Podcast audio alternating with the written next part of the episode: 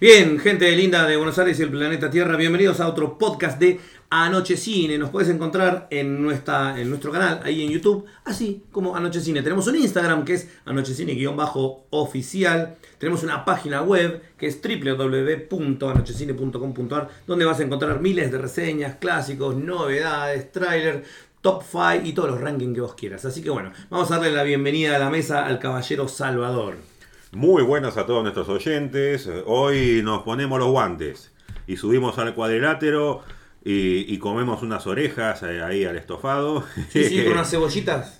Que vamos a hablar de, otra serie, otra biopic formato serie, esto que tanto agrada a la gente y funciona muy bien, ¿no? Hace poco estuvimos reseñando Pistols, eh, hemos visto en los últimos años grandes eh, biopics de, de personalidades célebres como Freddie Mercury, eh, Elton John, eh, actualmente está en, en cartel la de Marilyn Monroe, eh, y cuanto más eh, problemático o oscuro es el reseñado, Más llamativo es. más llamativo, y hoy vamos a hablar de Mike Tyson, Mike, eh, más allá de Tyson se llama la, la serie. de Star Plus. Sí, de Star Plus, una novedad muy, muy linda, que son este, 8 capítulos de 25 minutos aproximadamente, que eh, son, ¿cómo se dice en España? Son una pasada, la verdad que, que me encantó. Sí, porque tiene el tiempo justo, la verdad que no, no, no, no pierde tiempo, no está, está acotado a lo justo y necesario. Sí, eh, eh, todos conocemos la, la carrera de Mike Tyson, empezando ya por principios de los 80, fines de los 70, eh, noqueando a cuanto rival se le presentaba, y bueno, y su caída como boxeador, no como empresario, como boxeador cuando este, le muerde la, la oreja a su contrincante, la escupe y ahí se viene abajo eh, su carrera profesional. Sí, tiene altuvo altibajos la carrera de Mike Tyson, obviamente ya está lejos del boxeo por una cuestión de edad, pero lejos está de retirarse de- del mundo de- del comercio. Eh, la serie no trata tanto en sí de la cuestión eh, de- deportiva, si bien está presente obviamente, pero son como meros anécdotas, ¿no? Sus victorias eh, son anécdotas, no, no hay ni un solo capítulo que se trate sobre una pelea en sí, sino que es más para ver eh, todo su pasado, cómo, cómo su crió, su niñez, su juventud, su adolescencia, eh, las malas decisiones que tomó. Que eso me pareció también interesante la serie, porque la serie, bueno, el elemento ficción de la serie es que está contada por él mismo. Hay como un cine dentro del cine, en el que asistimos, toda la serie transcurre contada por él, que está eh, teniendo lugar en una especie de teatro, en la hay este, un stand, él está haciendo un stand-up contando su propia vida ante un público, eh, y él mismo se burla de sus malas decisiones, Bueno, y ahí vemos cómo le va contando al público todo lo que pasa y se hace cargo de, de bastantes cosas que, que ha realizado mal, porque uno puede tratar de esquivar el bulto, como se dice acá en Argentina, que es eh, evitar la culpa, pero fíjate que él asume, eh, yo creo que casi toda la responsabilidad, salvo el de la violación por varias razones. Más o hace- menos, ¿eh? incluso hasta de la, la- la- Esa es la parte más, más tensa de, de- de la serie, pero dando a entender Pero él que... dice que- que hizo que- cosas malas, Sí, ¿eh? él, él es consciente de sus malas decisiones. Sí, sí, sí, fíjate que Eso no, no, no- no- lo oculta. Bien que es una ficción, que creo que no contó incluso con el aval de él para, para el producto, pero aún así me parece que es un producto que lo termina humanizando, porque no, no, no, lo, no lo idealiza, eh, no trata tampoco de vender gato por liebre, sino que te muestra como lo que es, un tipo que tenía escasa cultura, poca inteligencia, eh, tenía como diagnosticado, tenía como que era medio borderline, a los Forrest Gump, eh, cómo ascendió ful- eh, fulgurantemente, de repente era alguien de, de la nada, se volvió millonario y eso lo llevó a tomar malas decisiones. Bueno, pasa siempre con la gente que tiene orígenes humildes, no sabe qué hacer con 4 o 5 millones y de en, dólares. el boxeo es, es- es muy común. Le pasó a Monzón. Sí, en Monzón y en todos los boxeadores de todos los países,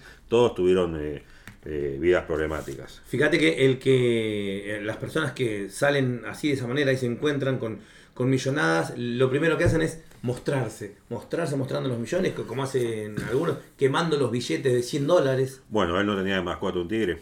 Sí, fíjate no, la, la ostentación y la poca humildad que tenía, sin acordarse de, de dónde ha salido. Pero fíjate que lo van mostrando eh, desde sus comienzos. Los entrenamientos con Cus Da- o Cos D'Amato, interpretado por Javi, Harvey Keitel. Magistralmente. Sí, seguro. eh, muy avejentado, muy avejentado, con muy buen maquillaje. Esperemos que sea maquillaje. Sí, la verdad no espero que no esté así. es un, un genio de la actuación. Eh, su ascenso, sus problemas, sus caídas y todo contado desde casi yo diría un humor negro, él con la complicidad del, espectador porque le habla a la pantalla rompiendo la, cuarta pared y este, está diciendo, bueno, ahora que pasó todo, ahora me voy a divertir. ¿sí? Y muestran todos los excesos y los lujos que ha tenido. O como cuando decía, bueno, le dije a ella que, le amaba, iba a ser fiel, y mira la cámara, obviamente que no lo fui. Bien, muestran todos sus, sus amoríos extraoficiales. Sí, se centra más, eh, más que nada en los aspectos más, más, turbios de su vida y en sus malas decisiones, porque la parte deportiva sabemos que fue imbatible durante los primeros años, eso totalmente fuera de duda, lo muestran, fue así realmente. Hasta 1990 creo que fue el, el, peleador.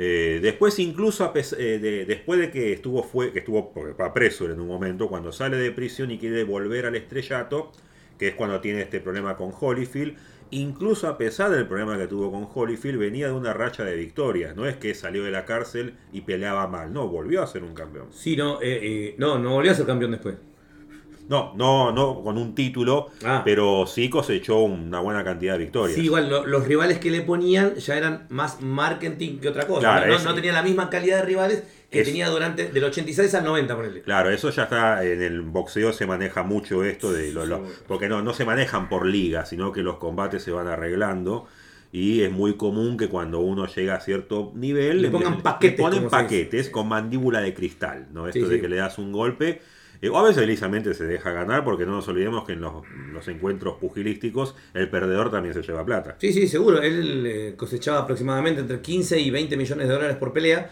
y al, rival le daban 2 millones, lo cual no es poco por aguantar 3 minutos un round.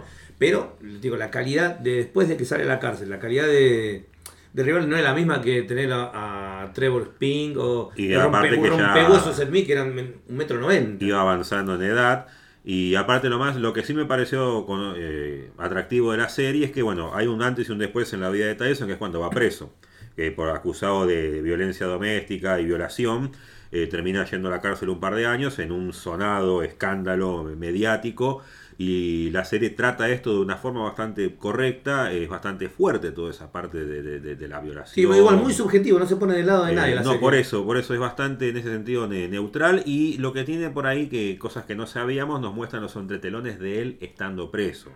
Cómo es la vida de Tyson preso, su conversión al Islam.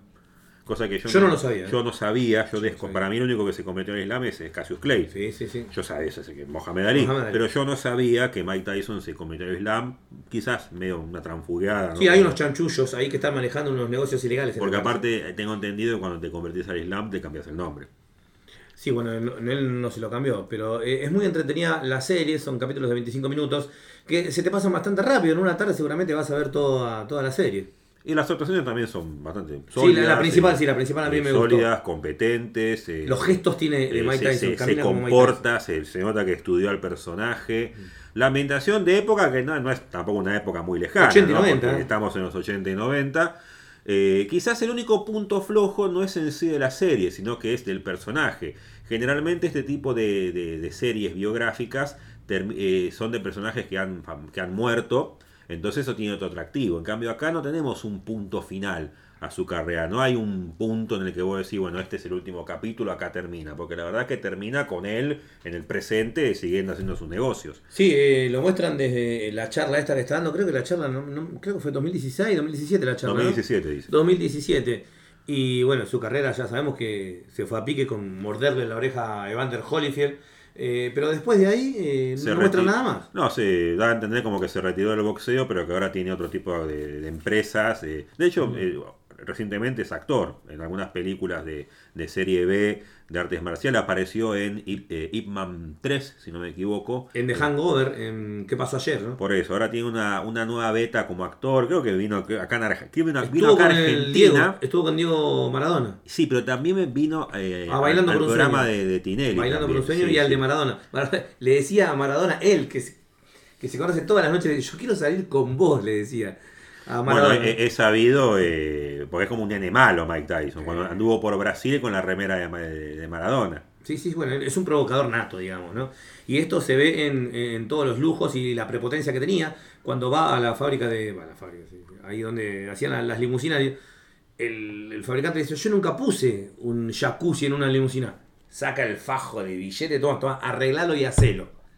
Y después la escena siguiente es él con dos supermodelos en un jacuzzi dentro de una limusina. Exactamente.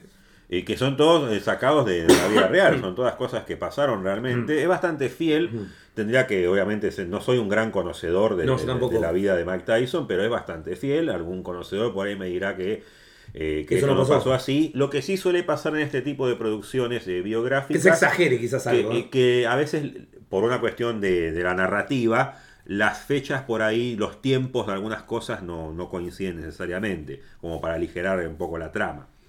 Eh, eso es muy común, eh, incluso en la de Freddie Mercury, eh, esto de que él dijo que tenía SIDA en el, a su grupo, al compañero, en el concierto de Live Aid, en eso, bueno, en realidad no pasó así, pero bueno, sirvió para la ficción de, lo que No, no, hay cosas que en pos de la cinematografía y la narración y la trama se entiende que sean, que sean así, pero yo creo que el fuerte de, esto es, son, los lujos y los caprichos que él se da habiendo nacido en un, barrio muy, muy humilde. además es una serie que te va a gustar, aunque no seas fanático del boxeo, no tienes que ser fanático del boxeo para ver esta serie. Si sos fanático del boxeo, te va a gustar. si no sos fanático del boxeo, también te va a gustar, porque va a decir, ¿te gustó Rocky? Bueno, esto es Rocky, pero con uno con un Rocky malo. Sí. Eh. Este, este rock es, la, es el spin-off de Rocky basado en Claver Lang. Muy bien este Don King también, eh, muy bien. Es cierto, también. Fíjate que una de las escenas que más me gusta es cuando él le va a reclamar la plata, porque a él nunca le pasan los números, ni le dicen lo que ganan, ni lo que tiene en el banco, en ningún momento, y él en una se da cuenta, dice, ¿dónde está mi plata? Le dice, entonces le va a reclamar a Don King, decime mi plata. Y Don King le empieza a dar, no, decime la plata. Y Don King dice, mira, tengo esto, y saca dos maletines con dos millones de dólares. este es un adelanto con una pelea. Y Mike Tyson agarra las valijas y se va, y le dice a la cámara, ¿Y qué quieren que haga? Si son dos millones de dólares. Muy, esos detalles están muy buenos. La, interpretación de Tom King también está muy buena. Es, un, es un malo que amas odiar. Eh, él mismo, el propio Tyson también se burla de la situación. De, dice, que, dice que fue engañado, pero eh, termina, eh, termina diciendo, me dio dos millones de dólares. ¿Qué quieres que haga? Cuando dice, así fue como, esto fue lo que pasó la primera vez que vi a Tom King. Y de baile le da un puñetazo. Y después dice, no, eso es lo que tendría que haber hecho, pero no lo hice. es, muy divertida, con, toques de humor negro, así que me gusta mucho. Bueno, a mí, eh, para mí es un 8 sólido esta serie. Para mí es un 9. Eh, un 8, 850, 9 si quieran. Es recomendable, andan, vayan y mírenla, les va a gustar, no se van a aburrir. Acierto grande la duración de los capítulos. Se la mira de una sentada, así que más que recomendable. Sello de aprobación a la noche de cine. Seguro. Aprobado. Es más, creo que va a tener éxito porque nosotros estamos haciendo esta reseña. Obviamente. Eh, así que bueno, sin más que agregar, esperamos que Compartan esta reseña, like, compartan, dejen su comentario, vayan a nuestras redes sociales, recuerden que estamos en Facebook, en Instagram, en Twitter, tenemos nuestra www.anochecine.com donde nos puede seguir. Gente, un saludo enorme. Nos vemos en la próxima, larga vida y prosperidad. Entonces, ¿me estás diciendo que esto es una sitcom muy parecida a She-Hulk? ¿Muy parecida a She-Hulk?